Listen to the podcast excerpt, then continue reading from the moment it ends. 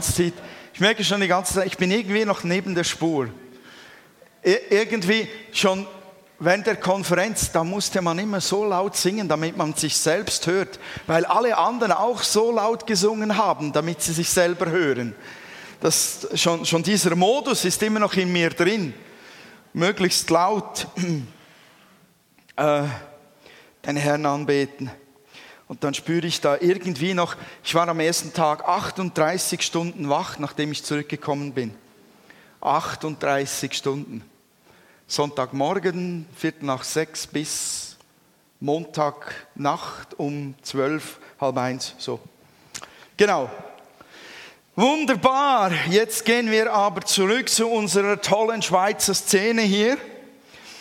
Ich möchte mich also verwahren gegenüber diesem Pastor, Prediger, was auch immer das war. Solch eine scheußliche Frisur haben Pastoren in der Regel nicht.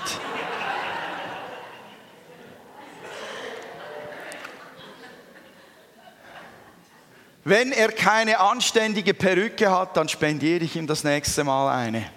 Aber gespielt hat er es gut. Pastoren sind wirklich so schüchtern. ja, es, es war schon eine gute Szene, oder? Und, und sie hatte doch ähm, einiges an Alltagstauglichkeit drin. Ich habe mich schon gefragt, wie ging es wohl ähm, dieser Lari nach dieser Zugfahrt, als sie dann vorschlagen musste, wen sie entlassen sollte. Oder ähm, auch die andere Frage, sie betet, geht sie mal wieder in die Kirche?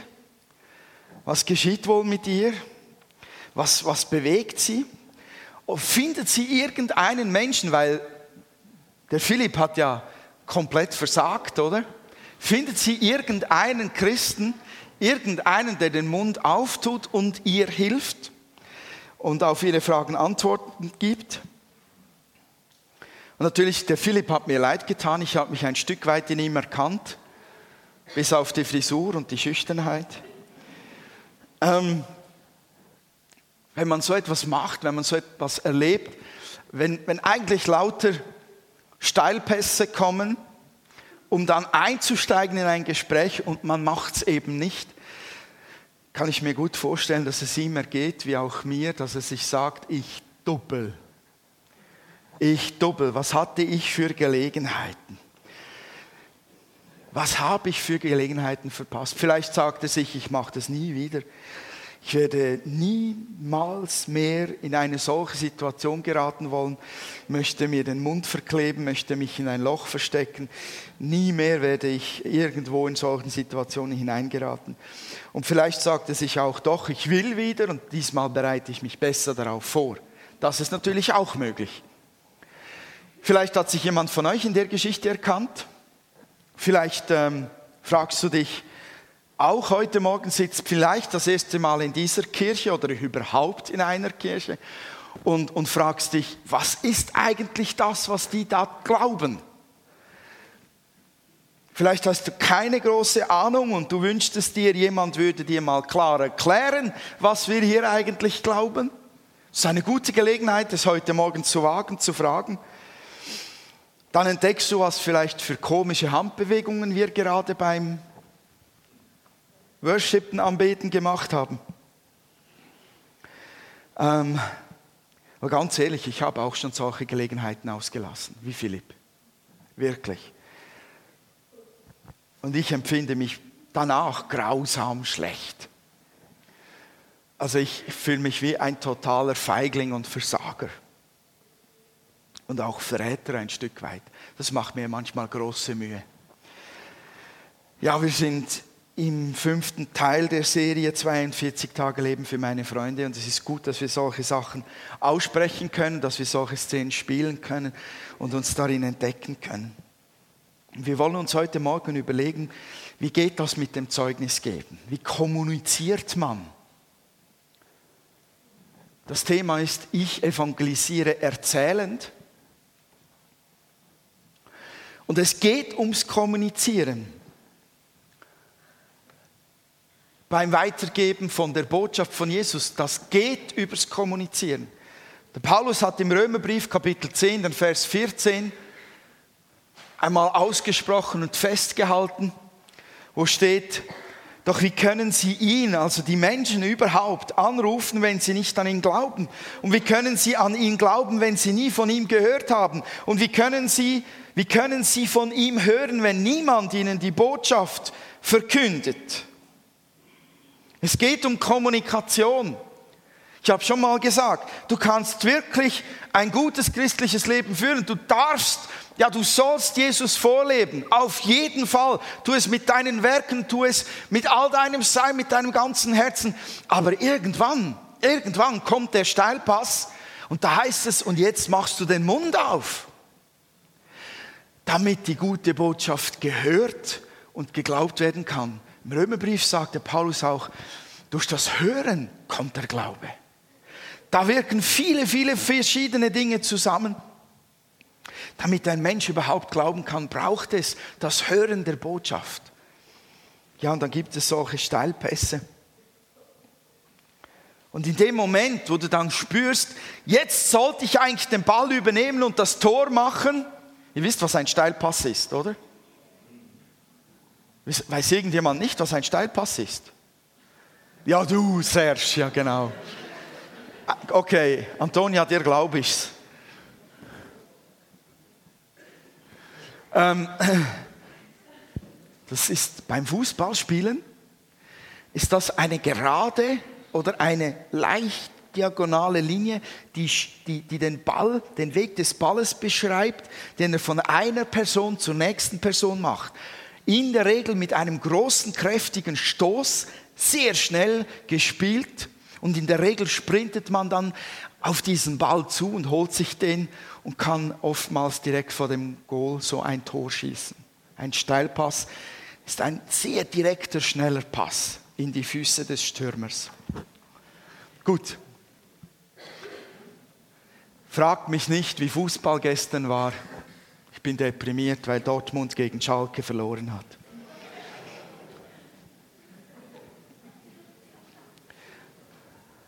Wenn so ein Steilpass kommt, mir ist es schon so ergangen, da habe ich, da habe ich mir gesagt, nein, ich darf doch jetzt noch nicht auf diesen Steilpass eingehen. Ich darf doch jetzt noch nicht über Jesus reden. Ich kenne doch die Person noch gar nicht so gut und sie kennt mich noch nicht gut genug. Oder zum Beispiel, ich dachte, ich habe keine Lust, ich mag nicht, ich will nur nach Hause und ins Bett und schlafen gehen. Oder ich war mit mir selbst so beschäftigt, äh, was musste ich einkaufen? Schoki, Brot. Oh, was. Ich war so beschäftigt mit mir selber auch, vielleicht mit meinen Gedanken, mit meinem Problem, dass ich dann voll so einen Steilpass verpasst habe und dann nicht mit jemandem darüber gesprochen habe und eigentlich das nicht getan habe, was Paulus gesagt hat. Und manchmal ist es ja auch einfach schwierig. Man fragt sich ja, und wie, wie, wie mache ich jetzt das? Kommunizieren und Zeuge sein. Wie mache ich das gut? Wisst ihr, da gibt es etwas ganz Interessantes dazu. Es gibt eine Hilfestellung. Ähm, mal eine, ich gebe, gebe zwei weiter. Da sagt doch tatsächlich die Bibel in Apostelgeschichte 1,8 etwas Elementares.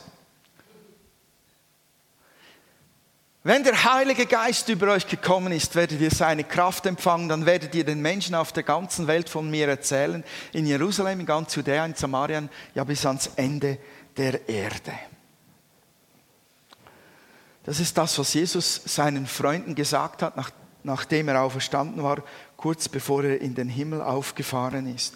Er sagt, ihr bekommt Unterstützung, um Zeugen zu sein durch meinen Heiligen Geist, den ich euch senden werde.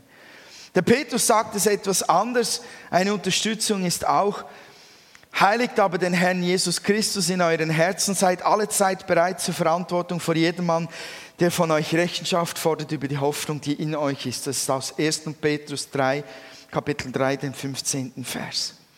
Jesus Christus soll der Mittelpunkt von unseren Herzen, von unserem Leben sein. Das Kreuz, das sollte eigentlich das Zentrum von jedem guten Schweizer sein. Wir haben es ja schließlich auf der Fahne. Vielleicht macht uns das Vokabular etwas zu schaffen, wenn es darum geht, Zeuge zu sein.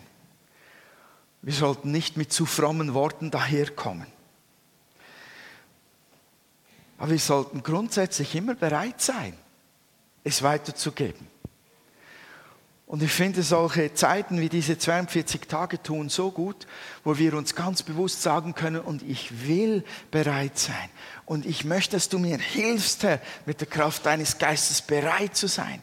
Ich möchte darauf eingehen. Ich möchte Zeuge sein. Wir brauchen diese Momente, wo wir das immer wieder festmachen. Jesus sagt, wir sollen Zeugen sein. Wenn wir das Wort Zeuge anschauen in der Bibel, dann finden wir natürlich ein griechisches Wort. Und dieses griechische Wort, das tönt ungefähr so, Martyrias. Und das Spannende an diesem Wort, wenn ihr hingehört habt, da steckt ein Wort drin, das wir sogar heute noch kennen, Märtyrer. Und das ist tatsächlich oft der Fall wenn da der Steilpass kommt und man merkt, Philipp, du könntest jetzt eigentlich mit der Botschaft loslegen, dann wird man wie zum Märtyrer, weil man muss sich selbst überwinden. Man muss die Furcht überwinden, man muss das innere Zittern überwinden, jetzt oute ich mich, man muss vielleicht sogar sein frommes Vokabulär überwinden, und wenn es noch gute Freunde sind, wie hier in der Szene, jemand, den man früher kannte, man hatte viel Quark gemacht, Kabis abgelassen, Blödsinn gemacht, dann muss man vielleicht noch die eigene alte Geschichte überwinden. Und dann wird manchmal ein Zeugnis geben zum wahren Märtyrium. Oder? Wer ist nicht schon schier gestorben dabei? Märtyrer sind Leute, die ihr Leben geben für ihren Glauben an Jesus Christus. Und ich möchte euch ermutigen, gebt euer Leben, um Zeugnis abzulegen von eurem Glauben. Bitte wagt dieses Märtyrium. Es ist ein wenig wie Sterben, ja. Aber manchmal staune ich wirklich darüber, wie schwach auch ich als Christ auf der Brust bin. Dabei, ich habe die beste Botschaft, die es gibt.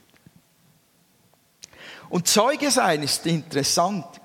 Die Definition vom juristischen Lexikon für Zeuge sein heißt, dass ein Zeuge eine Person ist, die über wahrgenommene Tatsachen berichten soll.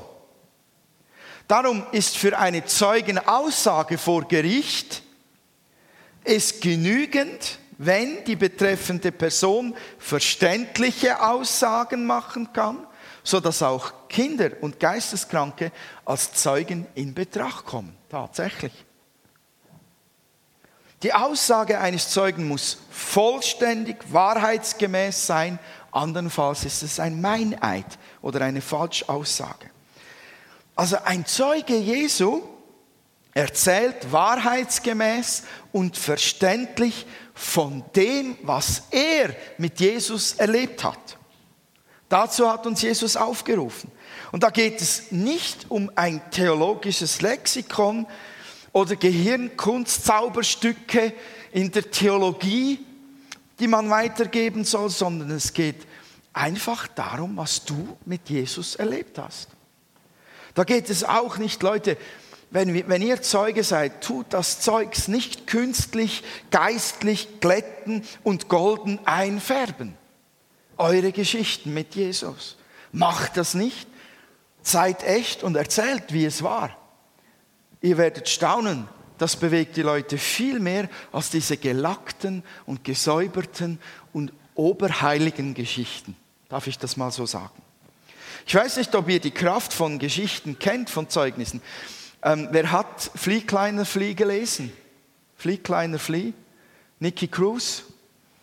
Ja, ich sehe schon, doch nicht die junge Generation, ihr habt wahrscheinlich, ähm, habt wahrscheinlich andere Bücher, die, die ähnlich sein. Flea, kleiner Flea ist die Geschichte von Nicky Cruz, einem Gangsterboss in New York, der leitete ähm, dann in Puerto Rico, äh, schon in Puerto Rico leitete er eine Gang, in New York leitete er eine Gang, die Mau Mau Gang, eine der gefährlichsten Gangs, die es überhaupt gab, also Jugendbande.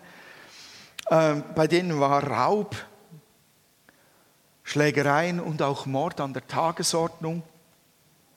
Und dieser Nicky Cruz begegnete eines Tages in einer solchen Auseinandersetzung, die Jugendbanden haben, einem anderen, einem Zeugen Jesu. Und der stand vor ihm und der sollte fertig gemacht werden von Nicky Cruz.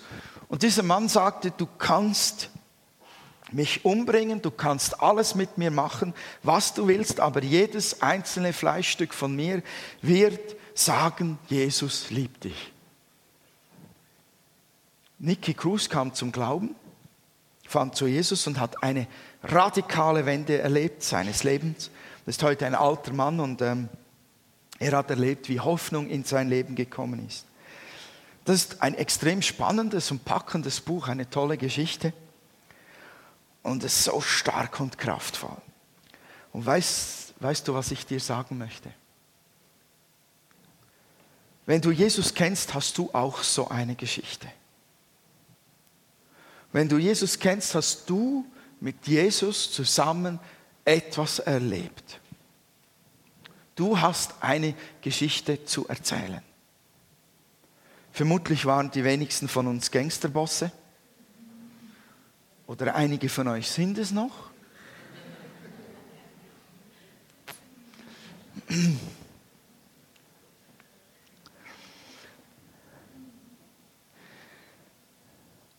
Aber jeder von uns hat es erlebt, wie Jesus in sein Leben gekommen ist. Und wisst ihr, wenn man so eine Geschichte hört von Nicky Cruz und man hört den Pastor sagen, du hast auch so eine Geschichte dann sagt man sich vielleicht, nein, wie Nicky Cruz, diese Geschichte, nein, so eine Geschichte habe ich nicht. So spannend, so toll mit Mord und Totschlag und totaler massiver Bekehrung und bam, bam, bam, alles war anders und Nacht war Tag und Tag war Nacht. Das habe ich nicht. Auf der Offiziersschule, also auf der Bibelschule, wo ich war, hatte ich äh, einen guten Freund, Samuel hieß der, der hat immer mir den Vortritt gegeben, um Lebenszeugnis abzulegen, weil er fand, meine Story war hundertmal spannender als seine, weil er aufgewachsen ist in einer christlichen Familie. Er hat keine dramatische Wende gemacht. Er hat keine Autos gestohlen oder TÜV-Motoren gestohlen und verschoben, wie ich es gemacht habe. Ähm, aber wisst ihr was, er hat sich total geirrt und du irrst dich auch total, wenn du meinst, du müsstest eine Nicky Cruz Geschichte haben, um eine kraftvolle Story zu haben, um, um Zeuge zu sein. Wisst ihr, deine Geschichte, die du erzählst als normaler Mensch unter normalen Menschen, die ist viel nachvollziehbarer für viele normale Menschen als vielleicht meine Geschichte oder die Geschichte von Nicky Cruz.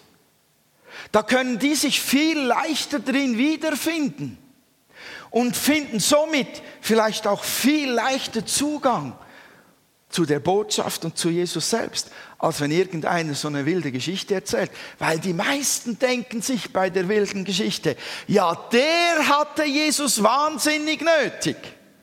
Aber ich? Versteht ihr? Du hast eine Geschichte zu erzählen. Lass dir das nicht stehlen. Du hast eine kraftvolle Geschichte zu erzählen für deine Nachbarn, deine Freunde, die mit dir zusammen sind, weil sie ja alle auf demselben Planeten, in derselben Stadt, im selben Dorf einkaufen, rumfahren und das Leben genießen wie du. Jetzt gibt es einen Teil, den wir wirklich beachten können, wenn wir gut kommunizieren wollen. Gibt es ein Muster, tatsächlich, die Bibel hat uns ein gutes Muster hinterlassen, wie wir dann eigentlich einsteigen könnten in ein Gespräch wie wir unsere Geschichte erzählen könnten. Habt ihr eine Bibel dabei? Dann schlagt doch mal vorsichtshalber Apostelgeschichte 26 auf. Könnt ihr den Finger reintun und da lesen wir nachher. Dort drin ist ein Verhör, das Paulus erlebt hat. Der Apostel Paulus wurde sechsmal, laut seiner Aufzählung, verhört vor Gericht, vor irgendeinem Gericht. Und sechsmal wurde er angeklagt. Und wisst ihr, der Paulus, der hat sich sechsmal verteidigen müssen. Habt ihr euch schon mal überlegt, wie hat er das gemacht? Habt ihr schon mal seine Verteidigungsrede angeschaut? Das ist nämlich gewaltig interessant. Also, ich finde es auf jeden Fall sehr interessant, weil ich frage mich, was würde ich tun, um mich zu verteidigen? Was würdest du tun, wenn du verhaftet würdest und in der Stadt Uster vor Gericht ständest und man mit dir ins Gericht gehen wollte wegen deines Glaubens? Vielleicht ähm, pflegst du den intellektuellen Stil, dann beginnst du zu argumentieren. Vielleicht bist du aber auch einfach still und betest. Der andere packt eine Predigt aus, hofft sie zu überzeugen, alle zu Christen zu machen, damit sie dich gehen lassen.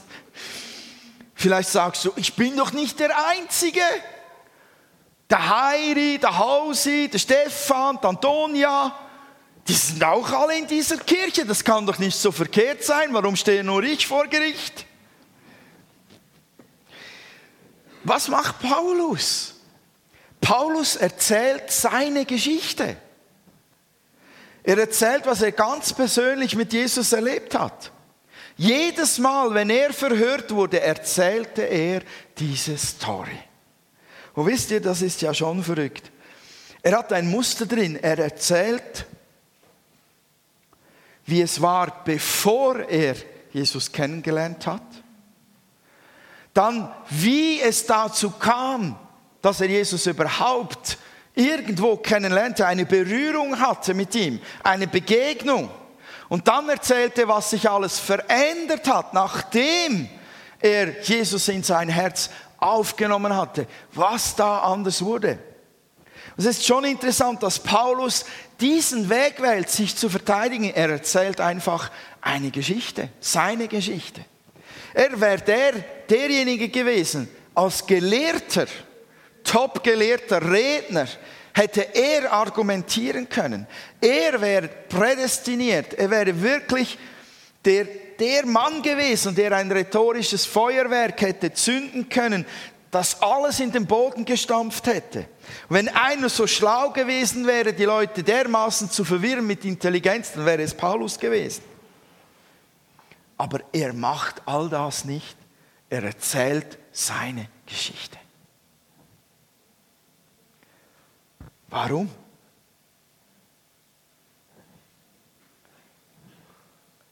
Warum macht er das? Ja, ich glaube, weil seine Geschichte ihm niemand rauben kann, weil keiner wirklich Argumente dagegen hat, weil seine Geschichte, sein persönliches Erleben überhaupt die stärksten Argumente hat für das, was er glaubt, dass das okay ist. Und wisst ihr, es ist für euch genauso, es ist für uns alle genauso. Was wir persönlich mit Jesus erlebt haben, du und ich, das kann uns niemand nehmen. Das ist subjektiv, ganz klar, das ist subjektiv. Aber es ist deine und meine Geschichte. Es ist unser Erlebnis. Natürlich gibt es Leute, die diese Geschichten verreißen können.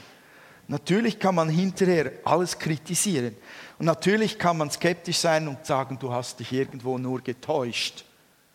Das war so eine Massenhypnose.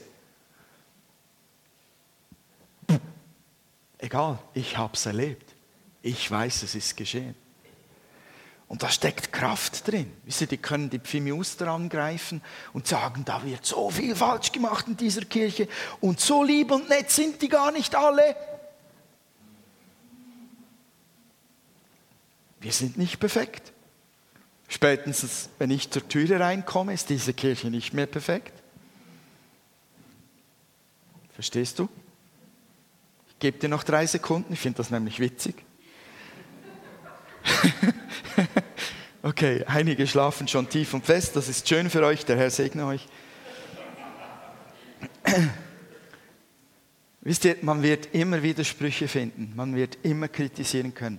Aber deine Geschichte beobachte, wenn du Zeugnis gibst. Deine Geschichte hat Kraft, die kann dir niemand nehmen. Und da steckt manchmal so viel mehr Kraft drin als in den gescheitsten Sätzen. Schauen wir mal an, wie Paulus das gemacht hat. Er war da vor Agrippa, Kapitel 26, in diesem Verhör und er sagt ab Vers 4, Hast du es da eingeblendet? Wunderbar. Wie die führenden Männer des jüdischen Volkes sehr wohl wissen, wurde ich von frühester Kindheit an bei meinem eigenen Volk und in Jerusalem nach jüdischer Tradition erzogen. Wenn Sie es vielleicht auch nicht zugeben, so wissen Sie doch genau, dass ich ein Mitglied der Pharisäer war, der strengsten Gruppierung unserer Religion. Nun stehe ich vor Gericht, weil ich die Erfüllung der Verheißung erwarte, die Gott unseren Vorfahren gegeben hat. Also Paulus sagt, er sei ein gläubiger Pharisäer gewesen. Das war mein Leben, bevor, bevor. Und er sagt, jetzt stehe ich vor Gericht, also weil er an das Alte Testament, aus unserer Sicht an das Alte Testament geglaubt hat. Darum stehe ich heute vor Gericht. Weil er die Erfüllung dieses Alten Testamentes in Jesus gesehen hat. Darum steht er vor Gericht, ist ja eigentlich ein, ein Witz in sich. Aber er sagt dann selber von Vers 7 an, kannst du weiterschalten. Die zwölf Stämme Israels beten wegen dieser Verheißung Tag und Nacht zu Gott. Sie haben dieselbe Hoffnung wie ich. Trotzdem behaupten sie, König, es sei falsch von mir, diese Hoffnung zu hegen. Warum sollte es denn irgendjemand von euch für unglaubwürdig halten, dass Gott die Toten auferwecken kann? Früher glaubte ich, alles, was in meinen Kräften steht, tun zu müssen, um den Anhängern des Jesus von Nazareth Einhalt zu gebieten. Er erzählt weiter aus seinem Leben. Er sagt, er habe diese Christen verfolgt, weil er das Gefühl hatte, die haben doch einen Vogel. Das ist eine Irrlehre, die sie da vertreten. So Vers 10 von den Anführern des jüdischen Volkes dazu bevollmächtigt, ließ sich viele Gläubige in Jerusalem verhaften. Wenn sie zum Tode verurteilt wurden, stimmte ich ebenso gegen sie. Also wie immer noch die Geschichte vor der Begegnung mit Jesus. Er, er erzählt, wie erbittert er die Christen, die das glaubten, was er jetzt selbst glaubt, verfolgt hat. Er war ja sogar dabei, als sie Stephanus gesteinigt hatten. Er war einer, der voll radikal auf der Seite war. Er war ein Folterer. Vers 11. Lass, gang nochmal zurück. Vers 11. Oft ließ ich sie in den Synagogen auspeitschen, weil ich sie dazu bringen wollte, Christus zu verfluchen. Ich bekämpfte sie mit solcher Erbitterung, dass ich sie sogar bis in weit entfernte Städte im Ausland verfolgte. Er war ein Folterer. Paulus erzählt, so war es, bevor ich Jesus kennenlernte. Kannst Vers 12, aus diesem Grund reiste ich eines Tages mit der Ermächtigung und im Auftrag des obersten Priesters nach Damaskus. Kannst du umschalten? Und jetzt kommt die Geschichte der Begegnung. Vorher und jetzt begegnet er Jesus. Etwa gegen Mittag, o oh König, fiel aus dem Himmel ein Licht, strahlender als die Sonne auf mich und meine Begleiter. Wir stürzten alle zu Boden und ich hörte, wie eine Stimme auf Hebräisch zu mir sagte, Saul, Saul, warum verfolgst du mich? Es ist schwer für dich, gegen meinen Willen anzukämpfen. Wer bist du, Herr? fragte ich. Und der Herr antwortete, ich bin Jesus, den du verfolgst. Das ist die Begegnung mit Jesus. Er hat noch nicht geglaubt, sich nicht bekehrt. Das war der Moment, da spürte ich das erste Mal etwas, da erlebte ich etwas von diesem Jesus, da sprach mich etwas an. Das sind diese Teile unserer Geschichte, die wir auch erzählen können. Etwas sprach zu mir, jemand sprach zu mir, die Bibel sprach zu mir. Ich merkte, dass der Herr selbst zu mir sprach. Gott war gegenwärtig, was weiß ich, wie er das erzählen wollte. Und dann sagt Jesus, Vers 16, Steh jetzt auf, denn ich bin dir erschienen, um dich zu meinem Diener und Zeugen zu machen. Du sollst der Welt von dieser Erfahrung und von anderen Ereignissen erzählen, bei denen ich dir erscheinen werde. Und ich werde dich sowohl vor deinem eigenen Volk als auch vor den anderen Völkern beschützen, zu denen ich dich senden werde. Ihnen sollen die Augen geöffnet werden, damit sie vom Dunkel zum Lichten aus der Macht Satans zu Gott bekehren. Dann werden sie Vergebung für ihre Sünden und einen Platz im Volk Gottes empfangen. Alle, die durch den Glauben an mich ausgesondert sind. Deshalb, König Agrippa, habe ich dieser Vision aus dem Himmel gehorcht. Ich habe zuerst den Juden in Damaskus, dann denen in Jerusalem und in ganz Judäa sowie auch den Nichtjuden gepredigt, dass sie sich von ihren Sünden abwenden und zu Gott bekehren müssen. Durch ihre guten Werke sollen sie beweisen, dass sie ihr Leben geändert haben. Äh, kannst du nochmal umschalten? Weil ich das gepredigt habe, verhaften mich einige Juden im Tempel, um mich umzubringen. Doch Gott beschützte mich, sodass ich heute noch lebe, um allen vom kleinsten bis zum größten diese Tatsachen zu berichten. Ich lehre nur das, was schon die Propheten und Mose vorausgesagt haben, nämlich, dass der Christus leiden und als Erster von den Toten auferstehen würde als Licht für die Juden und für die Nichtjuden. Das macht Paulus vor seiner Begegnung mit Jesus berichten, wo sein Leben stand, wie er Jesus begegnete und was sich danach verändert hat. Er hat diesem Auftrag gehorcht und hat allen, wo es auch nur ging, erzählt von seiner Geschichte und von Jesus Christus und von dem Alten Testament, dass es in Jesus erfüllt ist. Das ist Struktur. Seht ihr das? So kann jedes Zeugnis tatsächlich funktionieren. Ja, jedes Zeugnis sollte sogar diese Punkte beinhalten, weil die Menschen nachvollziehen müssen können, was denn geschehen ist. Die müssen verstehen, du warst auch mal einer von ihnen. Sie müssen, ihr könnt das nicht genug genau erzählen. Sie müssen nachvollziehen können, wie, wie sieht man Gott? Wie begegnet man Gott? Wie geschieht so etwas zum Beispiel? Und dann müssen sie natürlich die Folgen sehen. Die heutige Gesellschaft will mehr denn je wissen, was hat dein Leben nachhaltig geprägt? Was ist geschehen? Was ist anders? Was ist besser als vorher? Was ist relevant für mich, wichtig für mich? Was kann ich da rausnehmen und nachvollziehen, was ich vielleicht selbst haben möchte? Da ist Struktur drin. Ordnet eure Zeugnisse, bereitet doch eure Gespräche so vor. Wir haben das noch gelernt in der Bibelschule. Wir mussten alle ein Zeugnis geben mit der Stoppuhr. Ich verstehe nicht, warum mit der Stoppuhr, aber es musste so sein. In drei Minuten musstest du nach diesem Muster dein Zeugnis erzählt haben. Ich möchte euch etwas von der Kraft des Zeugnisses demonstrieren. Wir haben heute einen Zeugen unter uns, der ist vorbereitet, um uns Zeugnis zu geben. Florian, bist du noch da? Ähm, ich möchte gerne, dass du deine, deine Story erzählst.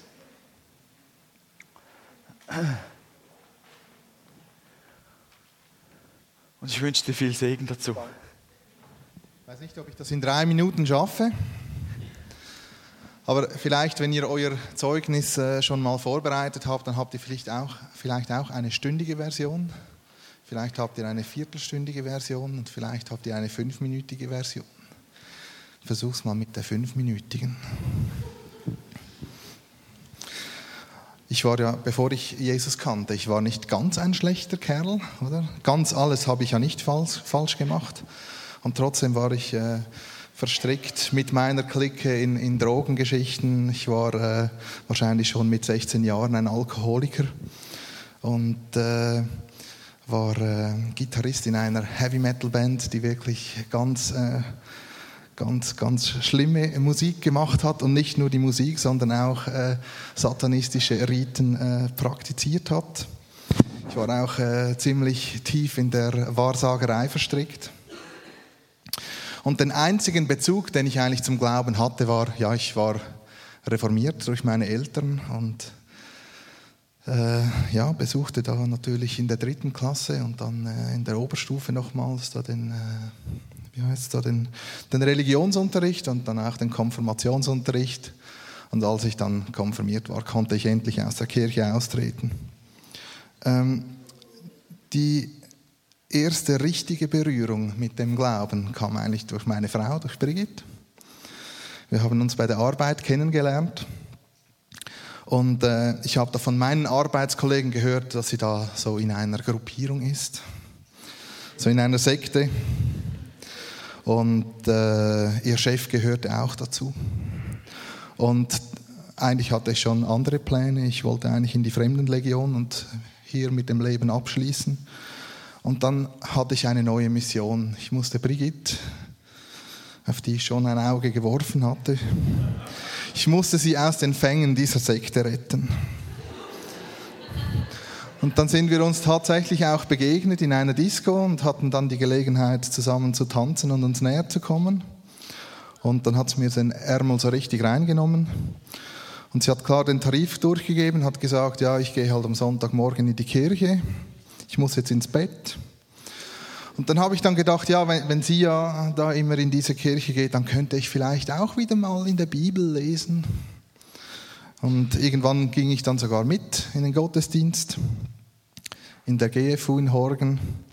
Und äh, ja, das tat ich ein halbes Jahr lang, ohne dass ich jetzt fand, ich hätte mich da irgendwie verändern müssen oder so. Also ich merkte schon, natürlich meine alte Clique, da war Lug, Betrug, äh, einander gegenseitig die Freundin ausspannen und bei Brigittes Freunden war es natürlich so, die waren alle so, so lieb, nett zueinander. Und das, das zog mich schon an und ich merkte, die haben etwas, das möchte ich auch. Und das war auch gleich die Zeit, da war ich im Militär in der Offizierschule und es war eine der härtesten Durchhalteübungen, die ich je erlebt hatte. Und in dieser Woche, in dieser Durchhalteübung, dann habe ich dann so ein Gebet gebetet. Ja, Herr, wenn es dich wirklich gibt, dann mach doch.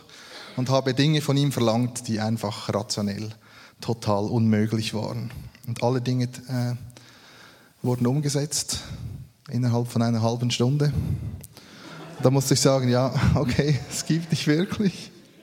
Dann habe ich schon mal, und das war noch lange vor meiner Bekehrung, aber, ich habe dann schon mal so so da die Lobpreis-Hymnen so mitgesummt und, äh, und irgendwann ein paar Monate später, zwischen Weihnachten und Neujahr, 97 war es, glaube ich, dann äh, wurde mein Herz so schwer und, und ich wusste, jetzt, jetzt ist die Zeit da, ich, ich muss Jesus in mein Leben aufnehmen. Das habe ich gemacht das war eine meiner besten Entscheidungen, die ich wahrscheinlich je getroffen habe. Und äh, es ist ja nicht so, dass ich jetzt am Ziel wäre.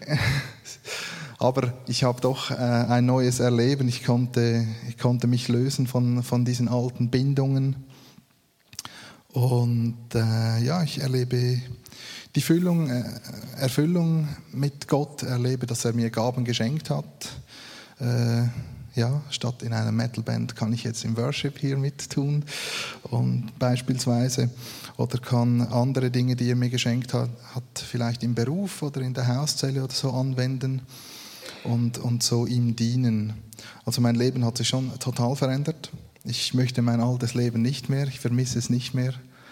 Und äh, ja, ich darf nicht aufhören, auch mich da weiter zu entwickeln und mich immer wieder neu von seiner Liebe füllen zu lassen und an mir zu arbeiten, weil am Ziel bin ich trotzdem noch nicht.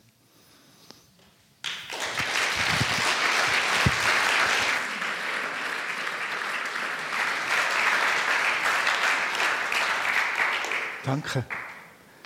Messi. Und, und geheiratet hast du sie auch noch?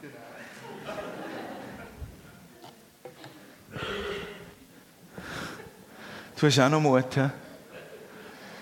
Ah, schön. War das interessant? So spannend zuzuhören. Viel spannender, als erklären zu wollen, wie Gott genau ist oder wer er ist. Da steckt Kraft in der Geschichte. Ich habe ich hab nicht gewusst, ähm, dass ich mit Florian auch noch so ähm, eine besondere Geschichte erwische. Äh, bis, in, bis in alle Details kannte ich seine Geschichte nicht. Aber ich möchte es nochmal sagen, auch wenn du nicht so ein schlimmer Kerl warst, der in einer schlimmen Band war, du hast auch ein Zeugnis du hast auch eine Geschichte. Das Letzte, was ich sagen möchte, ist, es gibt ein Geheimnis, das ich angeschnitten habe am Anfang der Predigt. Könnt ihr euch an Petrus erinnern, den Apostel? Könnt ihr euch an ihn erinnern? Vor Pfingsten. Könnt ihr euch daran erinnern, dass der Petrus mit der großen Klappe, als er dann den Steilpass erhielt, als man ihm sagte, du gehörst doch auch zu diesem Jesus, von dem er gesagt hatte, mit dir gehe ich in den Tod. Als dieser Steilpass da lag, was hat er gemacht? Uh, was macht der Ball da?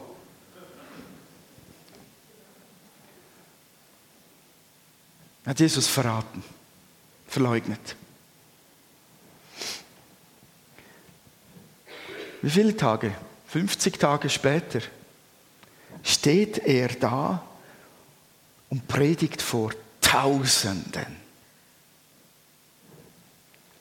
Hat den Steilpass bekommen durch den Heiligen Geist und predigt frisch und frei, gibt Zeugnis von der Geschichte von Jesus. Warum? Was macht den Unterschied aus zwischen dem Petrus vorher und dem Petrus nachher? Es macht das aus, was Jesus angekündigt hatte, dass er tun wird. Ihr aber werdet den Heiligen Geist empfangen und durch seine Kraft meine Zeugen sein. Wisst ihr ganz ehrlich, ich habe den Eindruck, wir versuchen es so krampfhaft aus uns selbst hier in der Schweiz. Wir versuchen so krampfhaft aus uns selbst Jesus nachzufolgen, Zeugnis zu geben, guter Christ zu sein dass wir viele müde Gesichter unter uns haben.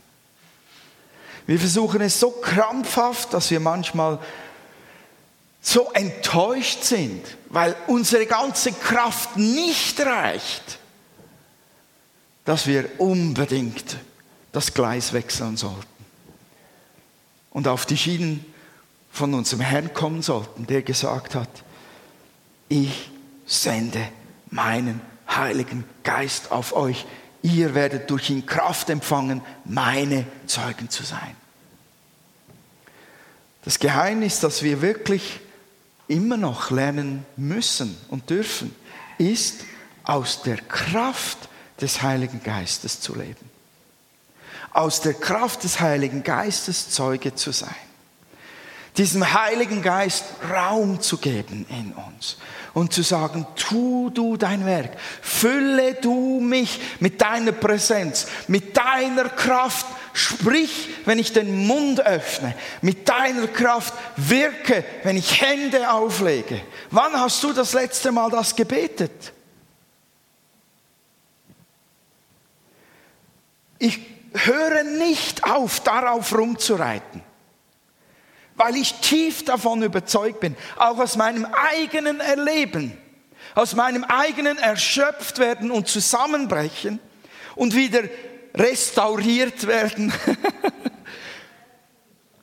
da liegt ein Schlüssel. Die Bibel selbst sagt es in Epheser 5, Vers 18, lasst euch immer wieder vom Heiligen Geist erfüllen. Mag nicht so genau so da stehen in deiner Bibel, aber das ist diese grammatische Form, die steht als Befehl, als Imperativ im Griechischen und sie sagt beständig, du sollst beständig dich mit dieser Kraft gefälligst erfüllen lassen. Und wisst ihr, wir waren ja in den USA, Florian, Nicole, Martin und ich. Und wenn es eine Gemeinde gibt, die das lebt, dann ist es die, wo wir waren, die Bethel Church. Wisst ihr, die, die tun nichts an Diensten, bevor sie nicht genau das umsetzen. Die lassen sich bewusst Zeit, um sich erfüllen zu lassen.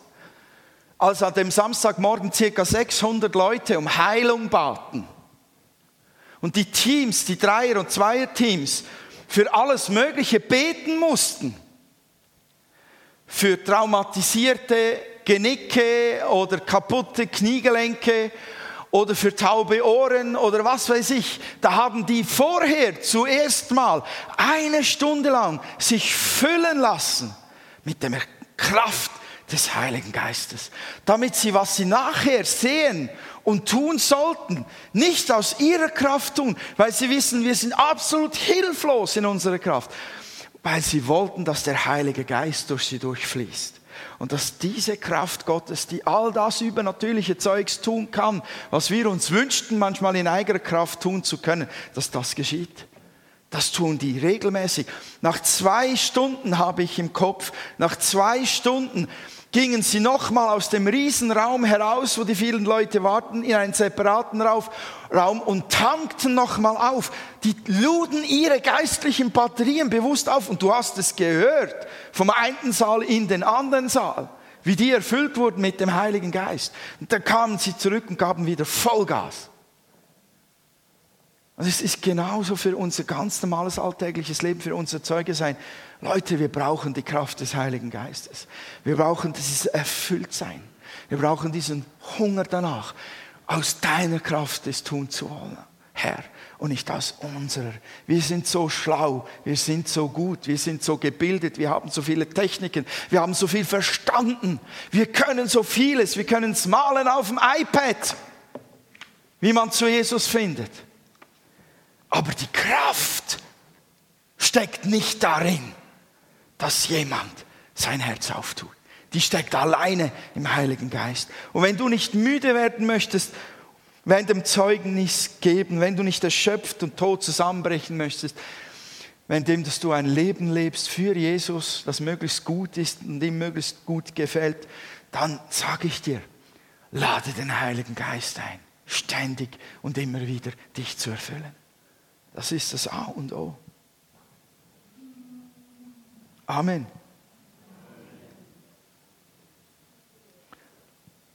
Kannst du das nochmal einblenden? Äh, äh, weiterschalten, ja, durchschalten. Halt, zurück. Erzähle deine Lebensgeschichte wie Paulus. Vor Christus, für Christus, mit Christus. Prägt euch das ein. Ich werde am Dienstag sicher darauf eingehen. Und dann schalte noch eins weiter.